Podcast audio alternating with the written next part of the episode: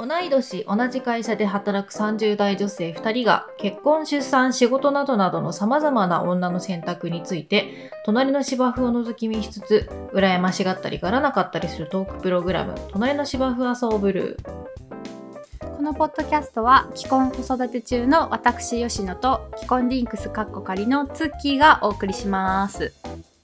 今回はこのポッドキャスト「隣の芝生はそうブルー」にいただいているたくさんのお便りやご相談をがっつりいっぱい読んでいろんな質問にお答えする回にしたいと思います。いつもお便りいっぱいありがとうございます。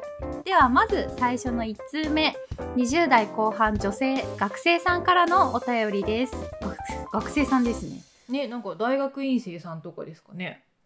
ですかね。はい。こんにちは。いつも大変共感しながらお話を聞かせていただいております。本日は一つご質問があり、メッセージを送らせていただきました。お二人はマッチングアプリでの出会いがきっかけで結婚されたとのことですが、ご両親にはマッチングアプリで出会ったことをどのように伝えましたか？私の両親はマッチングアプリにあまりいい印象を抱いておらず、なかなか言いづらい状況で友達の紹介と嘘をついています。いずれバレるとは思いますが、お二人の意見を参考にさせていただきたいです。よろしくお願いします。まだまだ寒い日が続きますので、お体に気をつけてお過ごしください。とのことでした。ありがとうございます。ありがとうございます。はい。これね悩んでる人多いよねこれね。ね、多分、いるよね。わかる。わかるよ。わかるわかるって感じでしたね。ツッキーは言いましたか？あこれね私は行ったんですよ。うんうんうんうんでなんならあの私今の夫とマッチングアプリで会って付き合い始める前とか付き合う最初に会うみたいな,、なんか段階の時になんか偶然その実家に U ターンで帰っててその実家からリモートワークしてるみたいな。時期だったから、実家にのいて親に今日アプリで知り合った人と会ってくるわみたいなことを 母親とかになんか言ってた気がするなんなら。はいはいはいはい。女子だ。でさうちのあそうまあさ母親とめちゃくちゃ仲いいとか、うんうん、恋バナするみたいな感じなわけじゃないんだけどうん。なんか言ってたな。でなんかそのうちの親もさこのポッドキャストでいろいろ話してるけど結構そのお堅い考えの人だから、はい。最初は「え大丈夫なの？なんか怪しい人じゃないの?」みたいな感じだったんだけど。ど、そうそう全然言ってたしでもさこれも私散々話してるけど私は親の言うことはあんまり聞かないから今はみんなこういうの出会ってんだよみたいな ほっといてくれよみたいな でもなんで出かけるのかを言わないっていうのもなんかちょっとあれだったから普通に正直に言ってたなでまあ実際夫になんか付き合って結婚するみたいな話になって実際夫に会ったらまともな人だってうんなんかすぐ分かったから安心してたなっていうのはあったしあとなんかその友達とかでマッチングアプリで出会って結婚したみたいな人もいっぱいいたし、うん。なんならその自分の働いてる業界でマッチングアプリをさ運営したりとかさ作ってる人とかも近くにいる業界だから、いや全然怪しいものじゃないし一昔前の出会い系とかとは違うんだからさみたいなことをなんか散々言っていた気がします。え、それって、えっと、なんかこう、なんとなく親に説明しして、してた？しちゃってた？いや、そんな怪しいもんじゃないよってすごい言言ったって感じ。うん、なんか、え、今は全然普通だし、何人に一人はなんかマッチングアプリとかでなんか付き合ってるらしいみはいはいたはいいはいはいなことを言ってて、うん。あとなんかそのコロナ禍だったから、理解が早かったのかも。ねなんか、それしかないもんね。会社とか、そう、会社とか行かないしさ、何で出会うの逆にみたいな。っていうのがあったから、まあ確かにそういう時代なのか、みたいなはいはい感じで理解はしてたかな。そう、まあ、まあ実際そう、あ、実際会ったらまともな人だなっていうのがすぐ分かったみたいだったから、うんうんうん職場で出会ったやばい人よりさ、マッチングアプリで出会ったまともな人みたいな、なんか、そうなんだよね。そう、どこで出会ったかよりもさ、どんな人なのかみたいなところなのかなっていうのは思ったかな。え、吉野ちゃん言った？あ私ね、これさ、わかるんよ。私、あの、言いづらいの。めっちゃわかるわかる。あ、言いづらい系だったんだ。なかった気がする。で、私がマッチングアプリで夫に出会ったのって、えっと、6年前とか7年前なんだよね。だから、もうマッチングア普プリのさ、及する前だね。割としてた気がするんだけど、そう、市民権、マッチングアプリの市民権の得方ってもうちゃんとこう着実に、こう、なんていうの、進んでるわけじゃん。ちゃんと上がってるわけじゃん。だから、うんうん6年前って考えると、若干言いづらかったなってのは、すごい気持ちわかりますっていう。まだ全然こう 社会の空気感違ったよね、今とね。違った違った。そう。で、ズッキーが言ってくれたように、私たちちょっとマッチングアプリとかを作ってる業界の人、人だから、もう本当本人たちはさ、私たちはさ、本当になんか偏見みたいなものマジで皆無なんだけれども、なんか、親に対しては、な、あれだよね、こっぱずかしいみたいな感覚だよね。こっぱずかしかった気がする、言うあ、恥ずかしい。のか。そっか。そう。だから、私なんかさ、でもさ、職場の上司とか職場の先輩と付き合ってるみたいなことを言う方が恥ずかしいかも。職場の同僚と付き合ってますみたいなのとか。知り合こいつ社内恋愛してんのかみたいなのをさ、親に知られるのがちょっと、逆にそっちの方が恥ずかしいかもしれない。なんかあれじゃない？その、マッチングアプリの恥ずかしさってなんかこう、恋人探しに行ったのかみたいなところなのかね。あー、そっちね。なるほどね。ナチュラル出会いだと気づいたらなってたてんだみたいな。そう、だから気づいたらなってた恥ずかしいか、探しに、その、がっついた恥ずかしいかみたいなところなのかなと。種類が違う恥ずかしさ、そうね。そうそうそう、内容がね。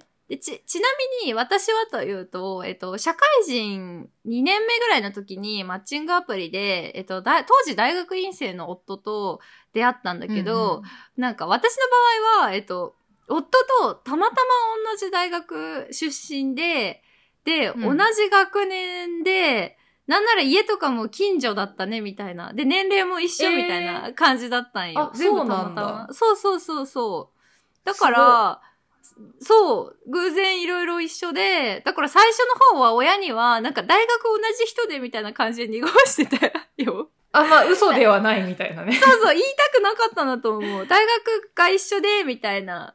でも共通の知り合いはいなくて、みたいな。いないんかい、みたいなうんうん感じで。じゃあどうやって出会ったんだいみたいな。そうそうそうそうそう。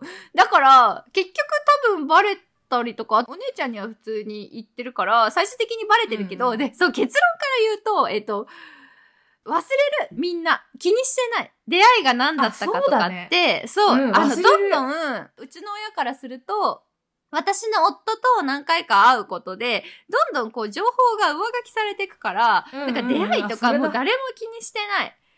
うんうんそうなんか、うん。言っても忘れるよね、みんなその忘ね、れる。なんだっけみたいな。もうだから私も親に何て話したか何も覚えてないし、うん忘れる。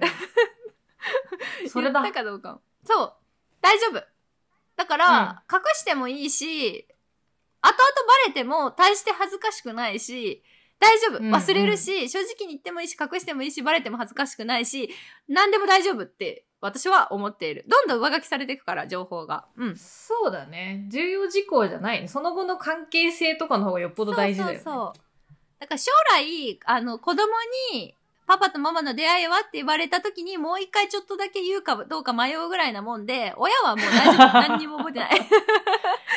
あとね、結婚式で二人の紹介みたいな時に、あの、慣れ初めをどう言うかみたいなので、確かに。なんか、あまたの、あまたの出会いの中から、みたいな、なんか濁し方があるんだよ。ああ、手法ですね。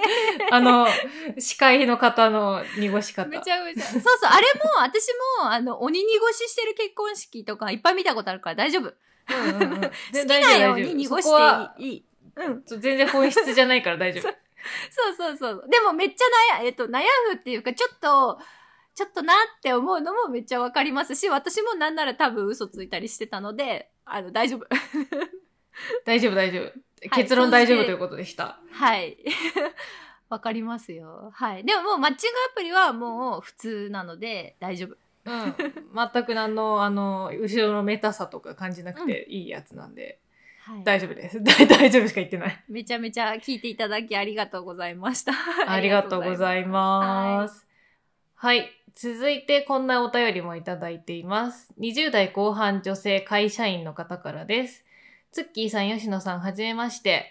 X のおすすめ欄に上がってきたことをきっかけに、トナシバブルーを楽しく拝聴しています。えら、あら、X 経由。めっちゃナイスじゃん、ありがとうございます X。ありがとうございます。ナイス X やっててよかった X ありがとうございます。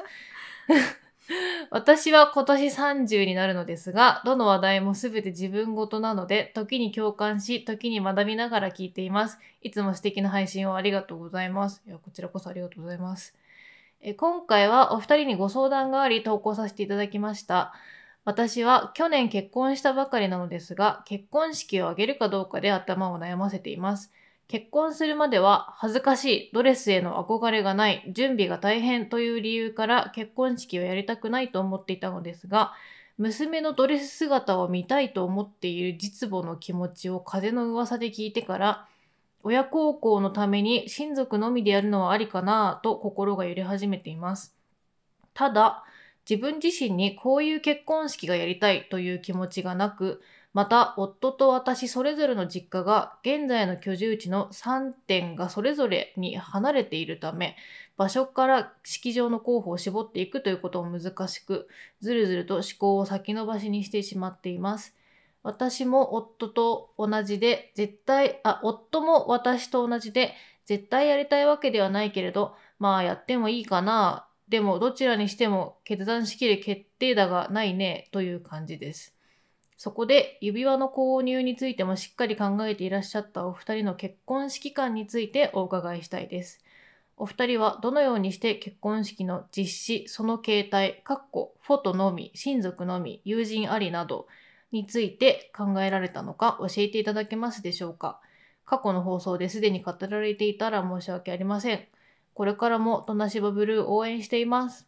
とのことでした。ありがとうございます。ありがとうございます。X からの リスナーさんナイスコンバージョンです。はい、ナイスです。ありがとうございます。ありがとうございますナイスです。ありがとうございめっます。ちゃ嬉しいです。今後ともよろしくお願いします。はい。はい吉名に。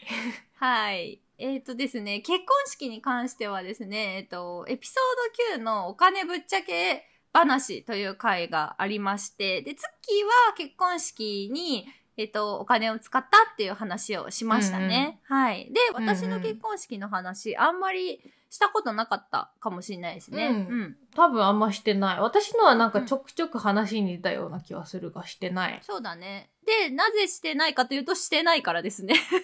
結婚式してないからですね。はい。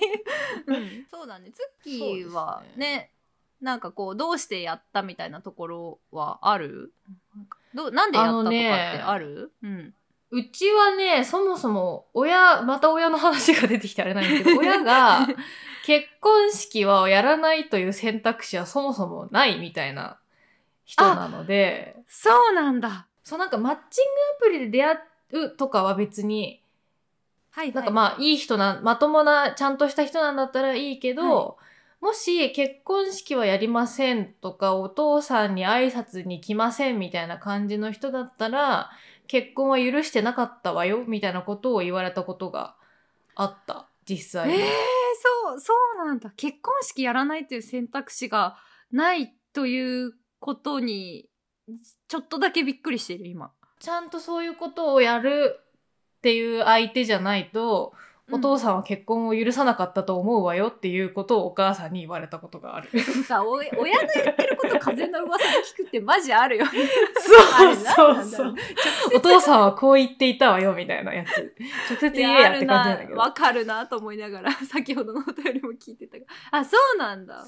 そっか。そうなのよ。だから、その親としてその結婚式というものをやって、両家で顔を合わせ、こう儀式的なことをやって、うんなんかこれからもよろしくお願いしますねみたいなことをこう両家で話すみたいなことができて、はいはいはいようやく結婚ですみたいな認識がやっぱりあったから、まあそもそも、もやらない、なんかそういうけじめをつけないと、なんか夫婦としてうまくいかないんじゃないかみたいな考え方なんですよ、うちの親は。はいはいはい。だから、まあそれ、まああなた方がそうおっしゃるならっていうのもあるし、まあ私も、まあ、やってみたいなみたいなのもあったし、うんうんうんうん。ま一個のこう形式というか、し節目としてうん。そういうのをやるのもいいなって思ってたし、まあドレスとか着てみたいなっていうのもあったからやったっていうのがあったな。うん。ぁそうな結婚式は親の卒業式みたいなこと言う人もいるじゃんなんか。うん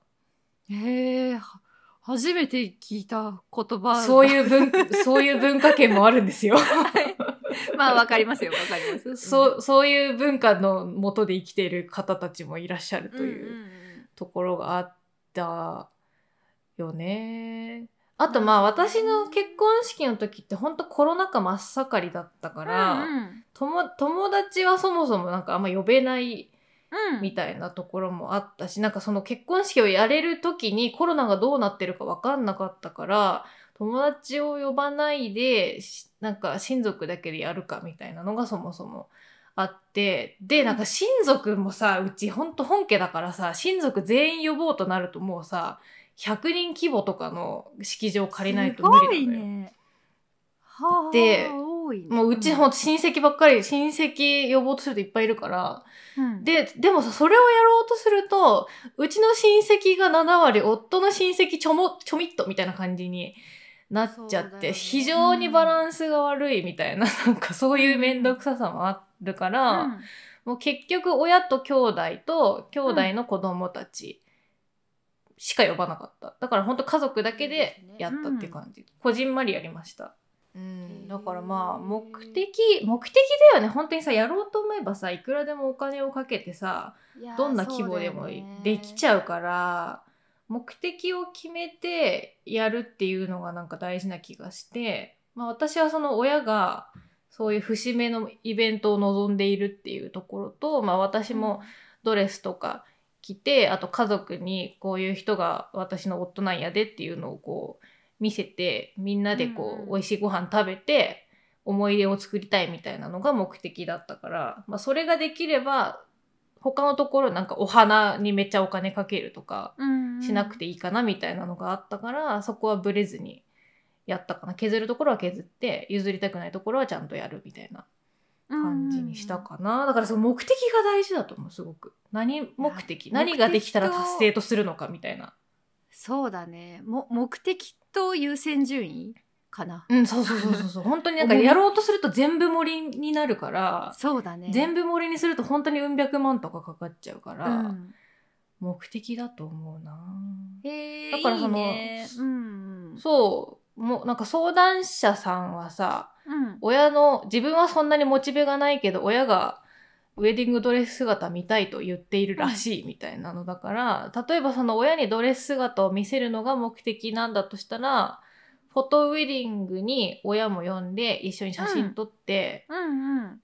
でちょっとご飯だけちょっといいご飯だけ一緒に食べて終わりにするみたいなのだったら準備もあんま大変じゃないし夫と親以外にはドレス見られないから恥ずかしくもないしみたいな感じでなんか決められるんじゃないかなっていうふうに思いました。ね、ありですよね。うんうん。へえ上野ちゃんはやる選択肢はあんまなかったんだもんね。そうだね。私はね結婚式やる選択肢もうほんと全くなかったと言っても過言ではないぐらいなかったね。でえっとうん。これもラジオ何回か聞いてくださってる人だったらなんとなくわかると思うんですけどうち親がなんかこう、まあ、ちょツッキーの家と多分比較すると全くちゃんとしてないまあちゃんとしてるとは何？ちゃんとっていう うちはなんかちゃんちゃんととは何かって感じだけどね本当に。あの、なんていうのかな、おえ、ノーお家柄の家なので。家二人とかはあんまり気にしないタイプというかねそういう感じだよね。そうだね、何なんだろうね。た、確かに、うちの家は結構その自由度で言うとかなり自由だなというのは大人になってから 分かったんだけどいや素晴らしいよ素晴らしいよい。やーそう、なんか、そう、だから元から私も、あの、願望がなくって、こう、相談者さんと一緒で、なんかこう自分に注目が集まるのが私はすごい苦手なのと、うんうんうん。あとやっぱりあのケチなのでこれはあのお金の話でもしてるんですけども私あの ケチなのでちょっとこうブライダル業界にお金を使うという発想がなかったっていうちょっと嫌な言い方なんですけどもでもやっぱあいるのよや合理的。あるあるあるある。あるアコギな商売ですよ、そうほんとなかなかねこう自分の中でそれをこうイメージできなかったっていう感じはあるかな、うん。そこそこに対してお金を使うことも、まあ、こう自分が注目を浴びることもイメージできなかったし、あと親がこう全然気にしてなさそうというか、なんかうちやるのすら聞かれなかった気がする。なんかああ、でも本当にだから、親もいろいろってことだよね。なんか、うちのはさ、やらないという選択肢すらない親だったけど、吉野ちゃんちはなんか、やるという選択肢がそもそも、どっちでもいいというか、気にしてないというかっていう感じそうだだもんね。ね。まあ多分ね、親ね、私になんかこう、もう怖いんだと思う。なんかこいつなんか言ったらまたなんかこう、逆上してろ 老害だってなんかいろいろ言ってくるみたいな多分怖いとかもあると思うん だけど、まあそんな、そんなバイオレンスではないんですけども、そうそうそう。だから、なんかうちの場合何したかっていうと、えっ、と、子供が生まれて外出できるようになってから、もう手持ちのワンピースで、一枚、なんか、一回だけ家族写真を撮る、撮りましたね。えー、いいじゃん、いいじゃん。そうそれもいいよね。ウェディングフォトというのものはやってなくって、子供、うんうん。だ家族写真撮った時に子供をちょっとカメラマンさんに抱っこしてもらって、二人の写真も一応撮ったみたいな感じだったかな。うんうんうんそううんいや、でいいよ。あの、ウェディングドレスすら着なかったっていう感じですね。それにさ、自分が納得感があるなら全くもってそれでいいよそうだね。そうだね。ウェディングドレス着れなくって、ちょっとなって思っちゃうんだったら、着とけ、着とけって思う、私は。着たかったなって少しでも思うんだったら、ぜひ着とけって思う。着といた方がいいと思う。うん。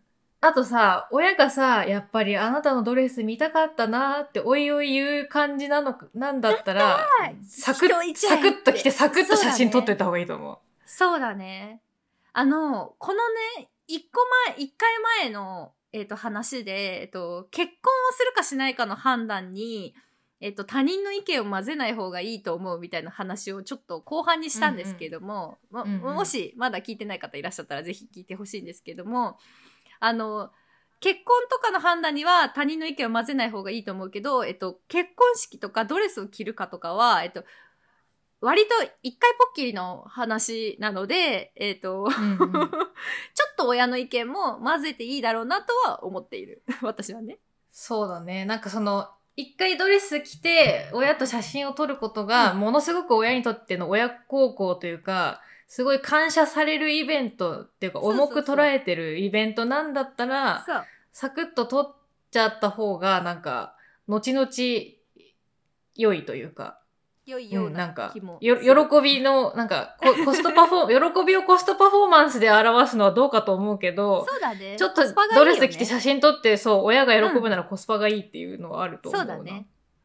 でも、あの、お金を出すのは自分だったりもすると思うので、うんうんうん。そんなにこう、あのね、親不幸なんて私は存在しないと思っている。犯罪者になったら親不幸だとは思ってるんだけれども、うんなんか結婚しないとか、子供を作んないとか、結婚式をしないとかで、私は親不幸っていう言葉を使うのは、マジでクソくらいだと思っているので。いやー、ほんと、卑怯だよね、その、なんか言い返せなくないじゃん、親不幸って言われると。そうそうそうそう。親孝行はあっても親不幸は私はないと思ってるので、ちゃんと自分の足で立って、自分で頑張って生きてるのであれば、うん。まそういうことは肝に銘じつつ、あのコスパとの兼ね合いで決めていくといいのかなと思いました。うんうんうん写真だけ撮るなら安いプランとかもね、全然あるしね。うん自分で、るこうなんかメルカリとかでドレスとか白いワンピースとか買って、カメラマンなんか捕まえて撮ってもらうとかでもね、全然安く済ませられるし。サービスがあるからね。うん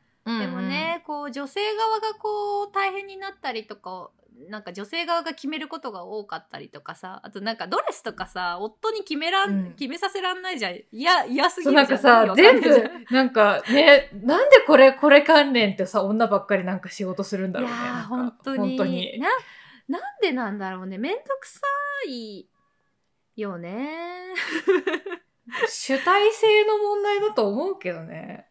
ねえ。で、この、その結婚式の準備の話でさ、結婚式の準備で私がすごい切れた話とかをするとさ、もうこの回足りなくなるからちょっとこの場ではしないんだけどさ、あれどっかで話したっけ？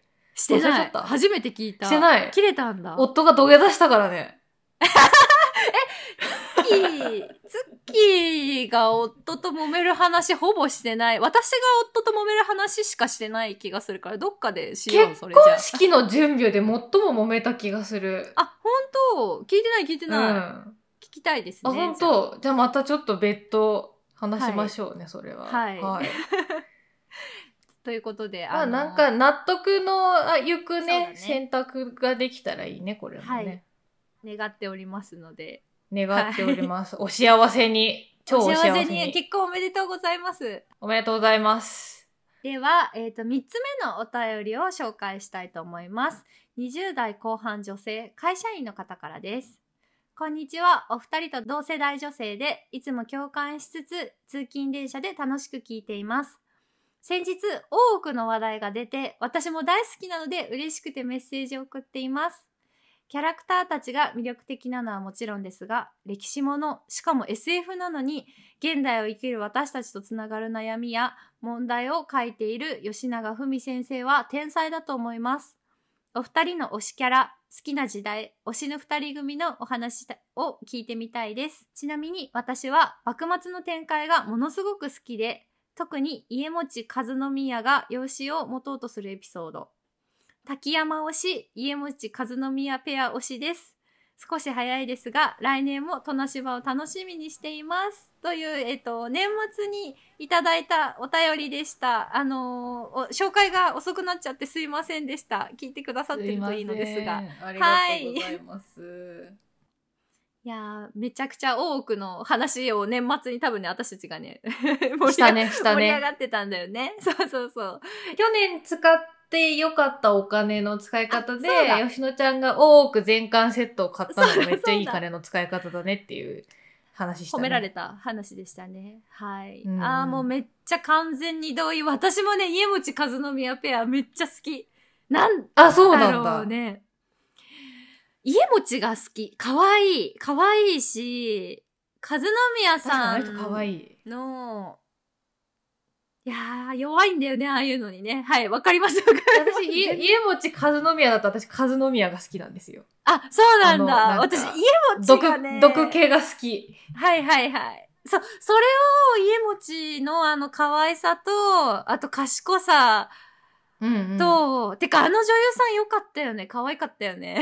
あの、今ドラマの話と漫画の話がごちゃごちゃになりながら 喋ってますが。はい吉根ちゃんしばらく大奥能だったもんね、だって、ね。そうだね。ちょっとこれをずっと大奥で例えてたもんね、なんか何もかも。一生大奥の話してて。で、ちょっと、あの、少し私の好きな話をしたいんですけども、以下、あの、ネタバレ含みますので、あの、聞きたくない人は多分2、3分とか、ちょっとスキップしていただけると嬉しいですね。まだ読んでない。読んだ、はい読んだ後の方がいいかもね。そう、だねドラマを取りためてる人とかもちょっといるかもしれないので、うんうんうんうんあの、ちょっとスキップしてください。はい。で、えっと、私は、えっと、エピソードで言うと、あの、激ヤバババアの春貞、春貞いるじゃないですか。激ヤバババア。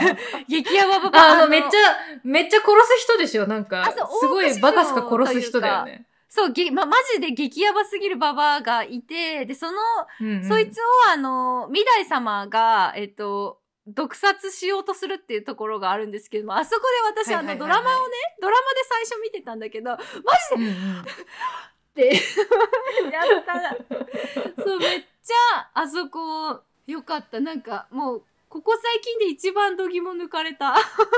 あそんなに？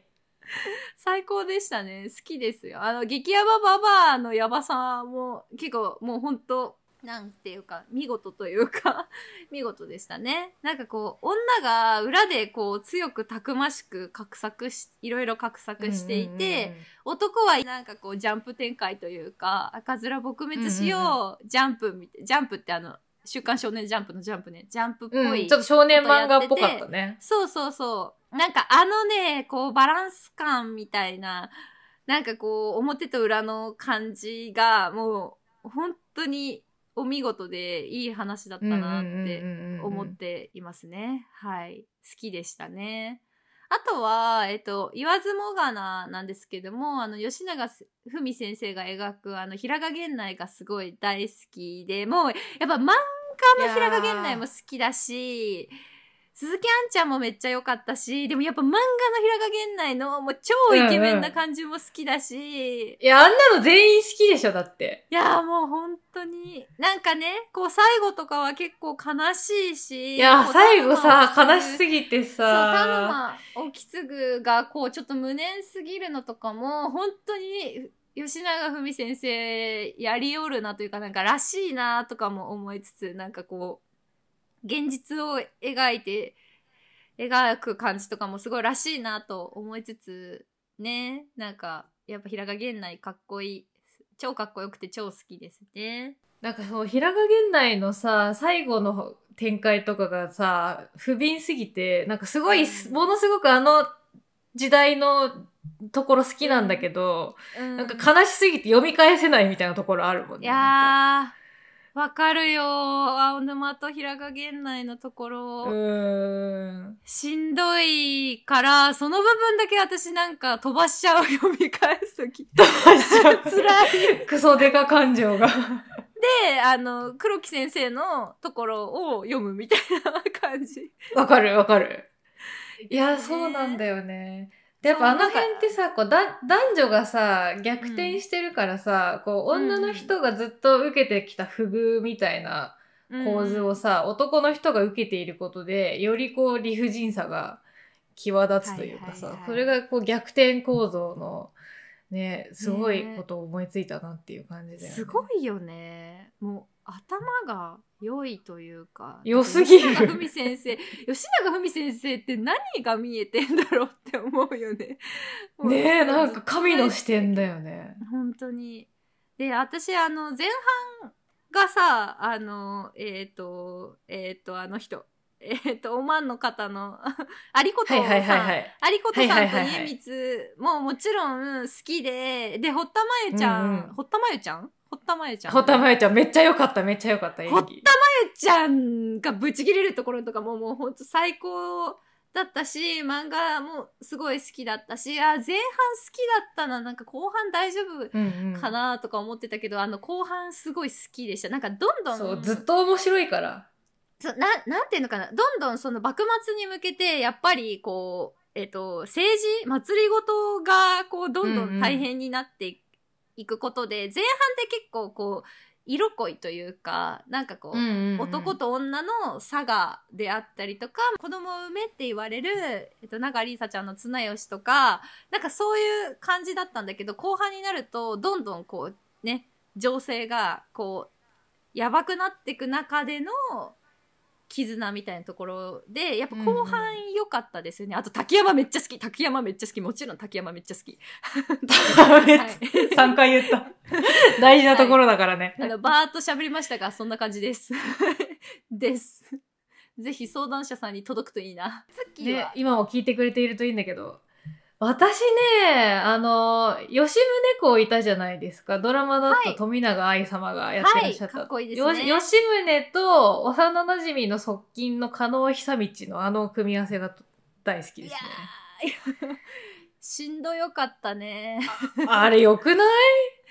うんあのさ、もちお、なんかさ、まずさ、おっとりしてて、切れ者みたいなさ、加納久道のあの感じとかみんな好きじゃないですか。私もうずっとみんな好きじゃんって言ってるけどさ、私がそう好きなんですけど、好きなんですけど、あのいいよね。そう、主君への愛とか絆とかがさ、いいよね。あの、上様が天下を取るためにさ、裏でこう自分は手を汚しつつなんかこう、それをこう見せないようにしてるとかさ、こいいんですよね。感じやし、ふりちゃんのああいういや、やばい感じやしおりちゃんやばかった。ちゃんとか言ってるけど、すいません。気軽にすいません。なんか。本当になまあもうキャスティングの時点で私さあの漫画じゃな漫画からじゃなくてドラマから入ったからキャスティングの時点でもちろん疑ってはいたんですよなんだ？みたいな 久道なんかあるかって思ってたけどうんうんね、うんうん。であそこでこう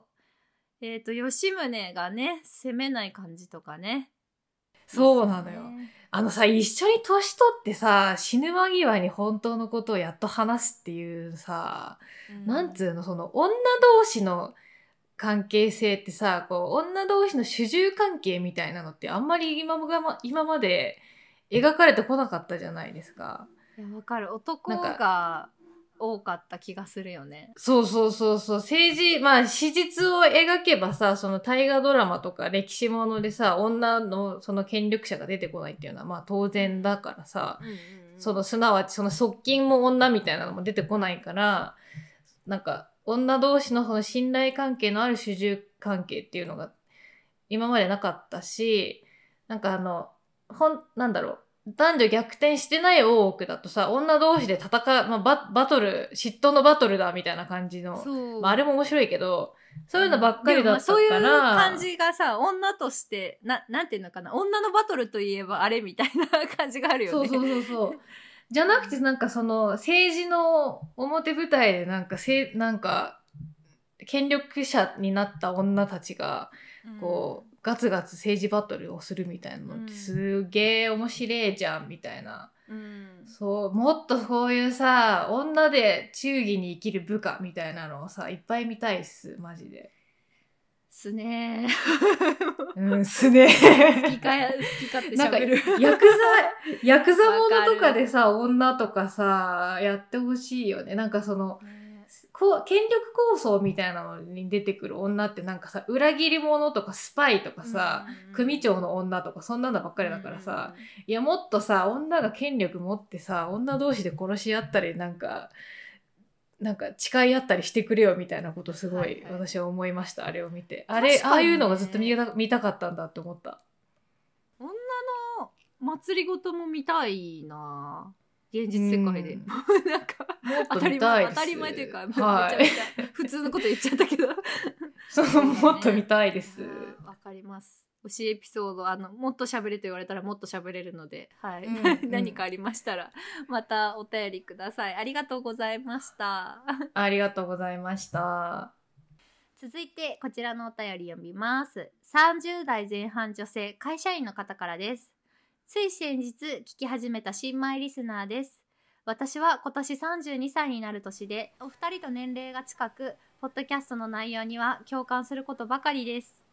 お二人の会話はこちらに話しかけてもらえている気持ちになったりふと気づくと私も一緒に悩んでいたり毎回興味深い内容で配信を心待ちにしています。今は2週目を聞き直しています。うわすごいありがとうございます。すごい2週もありがとうございます。嬉しい。私もリンクスカッコ仮で子供を持つか持たないか日々悩み続けています。昨年からは自分自身のこれまでの人生の棚卸しをしていました。振り返ると私は今まで親や親戚友人など周囲の人々にどう思われるかちゃんとできているのかを気にして他人の顔色を伺って生きてきたなと気づきました。これまで進学や就職も身近な他人にどう思われるかかっこなんなら根っこには親に褒めてもらえるかどうかかっこ閉じ。をとにかく他人軸で決めてきたのだと気づきました。ずっと蓋をして見て見ぬふりをしていたのですが初めてちゃんと向き合い言語化することができました。今やっと気づけたからにはここからなんとか出したいと思っています。ポッドキャストを聞きながら私もツッキーさんや吉野さんのように複雑な問題や自分の感情でもちゃんと言語化したり意見を表明したり自己開示をしたいと思うようになりました。これからは自分が本当にそう思うのかやりたいのか好きなのか嫌なのか自分の基準を誤らないようにしようと思います。余談ですがなぜか結婚だけは自分の意思だけで行動することができ人生で初めて一番安心する場所かっこ家ができました。仲が良くてもいろいろあるのが夫婦なのにこれがいつもの他人基準で決めていたことだったら地獄の日々だったなと思います。泣き笑い。長文乱文ですみません。これからも配信を無理なく続けてもらえたら嬉しいです。とのことでしたありがとうございました。素敵なしみじみお便りでした。うんいやー、しみじみ。ね、2週も聞いてくださってるそうですよ。嬉しいですすいません。ありがとうございます。はいねなんか、他人ってなんかいろいろうるさいような気がするけど、実は私のことそんなに見てないっていうことはあるよね。そうだでもさそれ気づいた。のって本当最近かもうんいや、ほんとそう。ね。なんかいろいろ偉そうに喋ってるけどなんか我々も自分のは判断軸というかなんかそのうん何が嫌で何が好きなのかみたいなのを分かってきたのもほんと最近な気はするよねなんか。そうだねこれってあれかな？教育的なところなのかね。もちろんさあの家庭によってうん。教育って違うけどさ、やっぱ日本人ってこう他人に迷惑をかけないようにしなさいとかちゃんと見られるようにしなさいとか、あなたが何かをすると親が変な目で見られるからっていうのってやっぱこう大なり小なりこう私たちの世代も全然さ言われてきてうん。いるかなと思って。言われてきたよ。ねえそれをこう、うん。重く受け止めたりとかななんかしちゃなんかこうしちゃったりするとそれが抜けなく他人軸で決めちゃうみたいなことって全然あるよなと思ってて相談者さんがすごくこうね、じご自身で気づかれて言語化して教えてくれたからなんかこうそういうの全然あるよな。他人って気になるちっちゃい時から他人って気になるようになんか育ってきたよなって私もすごい思いました。ねなんかさ世間様に顔向けができないとかよそ様がどう思うかみたいなことをさ、うん、そっくりそのまま言われたりしたもんね家で。まあこれは私の親があれなのかもしれないけど。いやでも私も言われてたよ。変言われるよね。ね言われるよね。お母さんが変な目で見られるんだからやめてみたいなこと散々あ言われてきてでそれをそうそれを私は無視してきたんだけど。それ、うん。それは私が無視してただけで言われてるよね。言われたよね。ううん。んお母さんがそういう風に教えたって思われたら恥ずかしいでしょ。みたいなね。なんかね。言われたよ。うんまあ気持ちもわかるいけどね。それもわかるしなんかある程度その他人からどう思われるのかを気にすることによってなんかそれが大事な時もあるじゃん。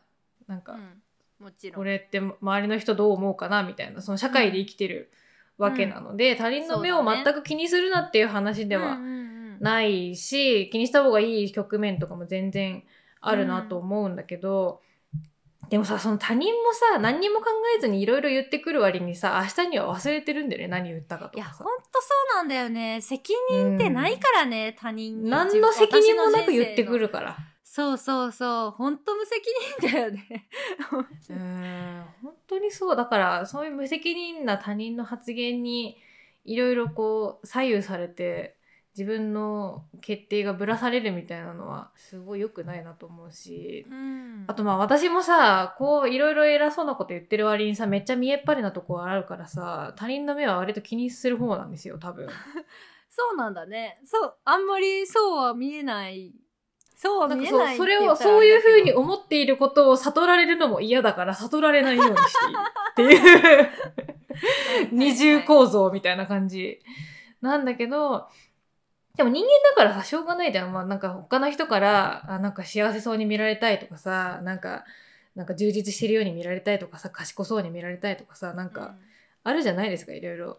でもなんかそういうのさもうしょうがないことだからさなんか少なくともなんかあ私今他人から賢く見られたいと思っているみたいななんか自覚があるとないとで結構違うなって最近すごい思う。確かにね私ってこういう風に見られたいからこういうんだみたいな自覚のあるなしそれ結構大事だと思うな。なんかその自覚と自分が決めることとかなんかいろんなことをごちゃ混ぜにしなければ全然大丈夫だよね。なんか他人からよく見られたいことを否定することでも全くないけど相談者さんが言ってるみたいにやっぱこう自分の基準を誤らないようにしたいとしたいですっておっしゃってるけど本当その通りだよね。なんか私もあれですよもちろん承認欲求の塊ですよ私は。人間はねありますよ多少なりともありますよ。人だもの。そうそうそう。そうだけど、なんかこうしたい、ああしたいみたいなのは割とこうはっきりしてるから、自分で決めれてるように見えると思うんですけども、私も結構こう、何やってんだろうとか、何のためにこういうことをしてんだろうとか、なっちゃう時もいっぱいあるからこう迷いながらも一緒に頑張っていきましょうという 気持ちですね。うん、そうだね。はい。お互い様ですよ本当に。本当に本当に。でもすごくこう素敵な決意表明ありがとうございました。うんありがとうございますはい続いてこんなお便りです30代後半女性自営業の方からです実母が辛いよの回拝聴しましたマジでうちの実母の話かと思うくらいの内容でした。てんてんてん。言われた時のモヤモヤ、なぜその言葉がイライラするのか、言われてなぜすごく嫌なのか、お二人がうまく言語化してくださって、あの頃のイライラが少しずつ成仏していくような感じがしました。ありがとうございました。他の回もこれから聞かせていただきます。とのことでした。ありがとうございます。未だに反響が大きい、この実母会本当。にね すごくなんだろうね同世代の実母はみんなそういう感じなのかなと思う。そう、だからこううん同時多発的にいろんな家庭で似たようなことが起こってるってことはさ、もう自分が悪いわけでも母親が悪いわけでもなくてさ、ねもうこう社会の構造が悪いっていうことが本当によくわかるよね、これ。全員被害者な みんな被害者、もう全員被害者なんですよ。本当に。実母会さなんかリアル友達からもめっちゃ反響いただきますね。み DM とかでもらうんでしょ。そうそうそう。そうみんなこう親と本当に親との関係性って年取れば年取るほどなんかこう難しくなっていくというか、なうん。なんていうのかな。こう解解決とかじゃないじゃんここら辺って。なんか他人じゃないからさ、もう合わないからフェードアウトしておしまいにできないしね。そうなんだよね自分の親とかだと。そうなんだよね。でさ、親が年老いてったり、こっちに子供ができたりとか、それこそ結婚したりみたいな感じです。関わる機会はこう増えてったり、頻度も増えてったりするからこそ、うん難しいよね。私もずっと悩んでる感じするな。うん。まあでもさ、こんなに反響が大きいってことは本当にみんな悩んでいることだっていうこともわかるし、それに結局こう結構救われたりもするし、そうだね。あとそのもやもや、どうして私はあの時なんかもやついたんだろうみたいなことが、もうちょっとこう、もやもやだけじゃなくて、な、なぜそのように感じたのかとかにちょっと言語化ができたりとか、あとなんかその名前、現象に名前がついたりとかっていうことで救われるっていうのはあるじゃないですか、やっぱり。そうだね。本当解決じゃないからこそ、そういうのでしかないんだよね。そうそう。親ちょっとなんかマシになるみたいなさ。そうそうそう、マシになるとか、えっ、とこ、自分のこう、心の落としどころが決まって楽になるとか、それしかないから、うんうんうんね、これからもちょっと手を取り合っていけたらなと思います。本当だよね。なんかそれなん、なんかいろんなことに対して思うけどさ、なんか、これについてすごくモヤモヤするとか、なんか、モヤモヤを感じるんだよねみたいなのをさ、そのモヤモヤが何なのかの内訳をもうちょっとさ、こう言葉にできたりして、な、なぜそのように感じたのかを自分で説明できるようになるとなんかちょっと救われるようになるなっていうのは思うから、なんかモヤモヤだけで止めちゃいけないなって最近すごい思うんだよね。もやもやだけで止めると後々めんどくさいことになることいっぱいああ、ったなってそ思う。なんか余計なこと言っちゃったりとか私も余計なこと言っちゃったりとか余計なこと言ったせいでうん。向こうが余計なことしてきて、うんうんはい気分悪いですみたいな感じで。あもうめっちゃわ嫌それめっちゃ嫌それめっちゃ嫌みたいな感じになったりとかするからう。そで、あ、この嫌な感情なんか前も感じたことある、うわーみたいなさ、なんか。そうそうそうあとなんかこうもやもやしたのにもうまた近づいちゃって同じ嫌な思いをしてあもっと距離取るべきだったとかねあるよね。うんわかる。あ、これ真剣ゼミでやったやつだ、みたいな。なんか、す すごい、すごい嫌な真剣ゼミですよ、本当に。だから、ね。我々もあの都度整理していきますのではい なんか起こったらなんか怒ったらください。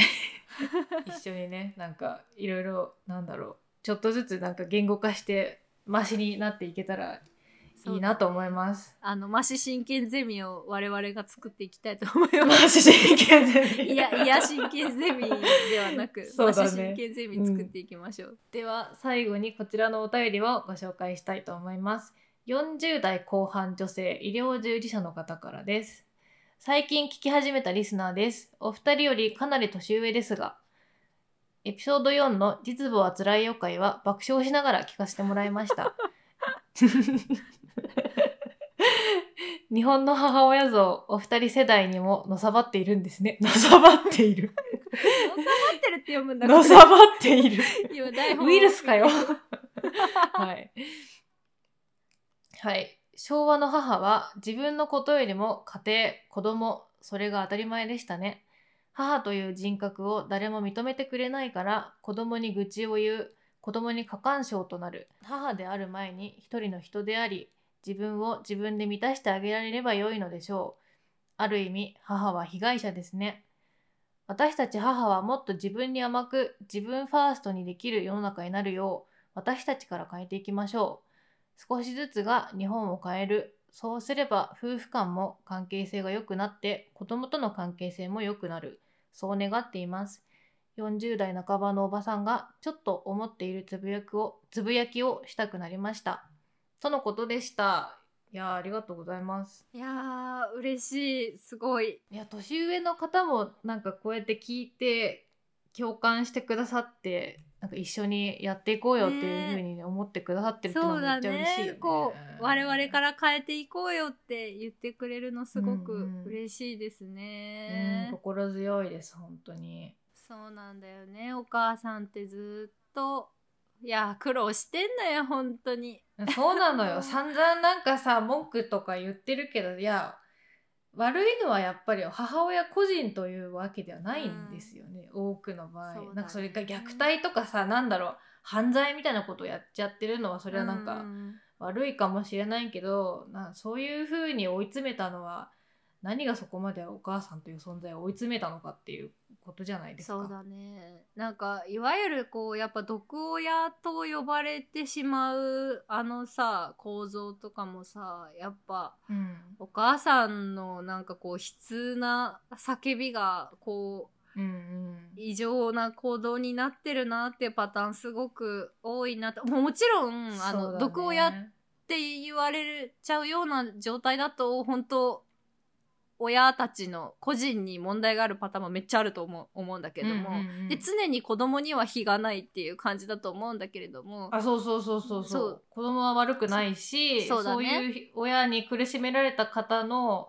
その苦しみをすごい賠償化したりとかその許してやれみたいなことを言いたいわけでは全然なくて。そうそうそうそうそう。私はあの親と縁切るの全然 OK 派なので あのうんうんうん。本当に自分のことを大事にするのがすごく一番いいと思うんだけどもやっぱこう母お母さんを追い詰めてる何かがあるなってずっと思う。やっぱりこういう話題の時にさ父親って全く出てこなかったりするからさ、うん。やっぱなんなんだろう関わってない人がいるわけですよ家いや族の中本当ににそこのさうちらうちら世代のお親の父親ってさまあどこいんのみたいな時いっぱいあるよね。なんか何してた？話その時みそたいうな。そうそうそうそう。ゴルフ？そもそもその問題がその問題が起こった時あなた家にいましたか？みたいなさ。いないんだよね。いそたとしてもいない。いなかったりね。毒親にすらなってないみたいな感じじゃんもうそうだね。フィールドにこう上がってない父親ってすごいねいるんだよね。だからこう母親だけに全てがさこうのしかかってきてでも親だ母親も人間だからこう押しつぶされちゃってみたいなっていう、うんで子供にしわ寄せがいってっていう、うんうん、もうこれは構造問題なんですよね本当に。そうだね。私これもさ前回さえっ、と吉野さんの教育論を教えてくださいみたいにちょっとこうお便りいただいて、まあ教育論というものはまだないんですけどもなんか私は結構こう自己犠牲的な子育てはしないようにしています。しようと思いますみたいな話したんですけども、うんうん。やっぱこういうところから来ていて私はすごく、うん。あの自分を押し殺すことが多分超苦手な人間だからうんうんあのでしょうね。そうそうそうそうそうでしょう。あの自分を子育てとか母親業にコミットして自分をないがしろにしたりすると私の場合かなり嫌な感じで 後々発露してくることが分かってるから、もうめちゃめちゃ本当にすごく嫌な感じになると思うし、息子とかに、迷惑かけたくないなってめっちゃ思うから、だからこそ自分の好きなことをする、自分の好きなものを食べる、必要以上に子供に美味しい部分を譲ったりも必要以上にはしないっていう。美味しいね、ととんかつとかの、とんかつとかの一番熱くて美味しい部分は子供にあげるみたいなとかそうしないもんね。おい、美味しい部分を子供にあげて自分はあの端切れを食べますみたいなことは絶対にしない。一緒に美味しいものを食べる。いや、絶対にしない。い。そういう母ちゃんがさ、楽しそうにやってるっていうのは心強いじゃないですか、やっぱり。そう。そうなんです。もう私は美味しいものは一緒に食べる。全部譲ることはしない。もう途中から食い意地やば人間になって。食い物の話だけど、でも大事、本当に。でもそれ、ほん象徴だよね。だってさ、なんか、うん。お母さんは端、なんかとんかつ脂身の端っこだけ食べてるみたいなのとかさ、お母さんは残り物ばっかり食べてるみたいなのってさ、そう。本当になんかこういう、なんだろう、いろんな家庭の問題の構造の象徴だと思う。本当なんか食べ物のただの食べ物の話じゃなくて。そうだよね。まあ、金稼いでんの偉いかもしんないけど、昭和の父親はいいとこ食べててみたいなのももう本当に、なんで同じ親なのにさ、なんかこう、お金を稼ぐ労働と家族を、をのめ世話をする労働に差があったりとかもさ、もう本当父親がいる日はいいお肉出して、父親がいない日は、うん なんかそうじゃないみたいなのもさ、うん、違うよね。やだよね。やだよ私は母親になってもすごくすごくすごく食いじ食い意地を張って美味しいものを食べていきますのではい。あの我々から変えていきいきますし。はい。だってなんかこの間さもらい物のなんか美味しいチョコかなんかさ子供と子供はまだ食べらんないか。なんか一人で食ったみたいな話してなかったっけ？なんか。い や余裕でもう本当私私ぐらいになるとね夫は味音痴で私はすごいあの美味しいものが好きで子供はまだ何も全然チョコとか食べれないって感じだからもう本本当に夫にも譲んないからね私は。なんか 許容値を、その、理解できる範疇を超えてるなと思った高級なものとか全然譲んないからね。また別の話になってきてなみたいな 別の話になってきてますが。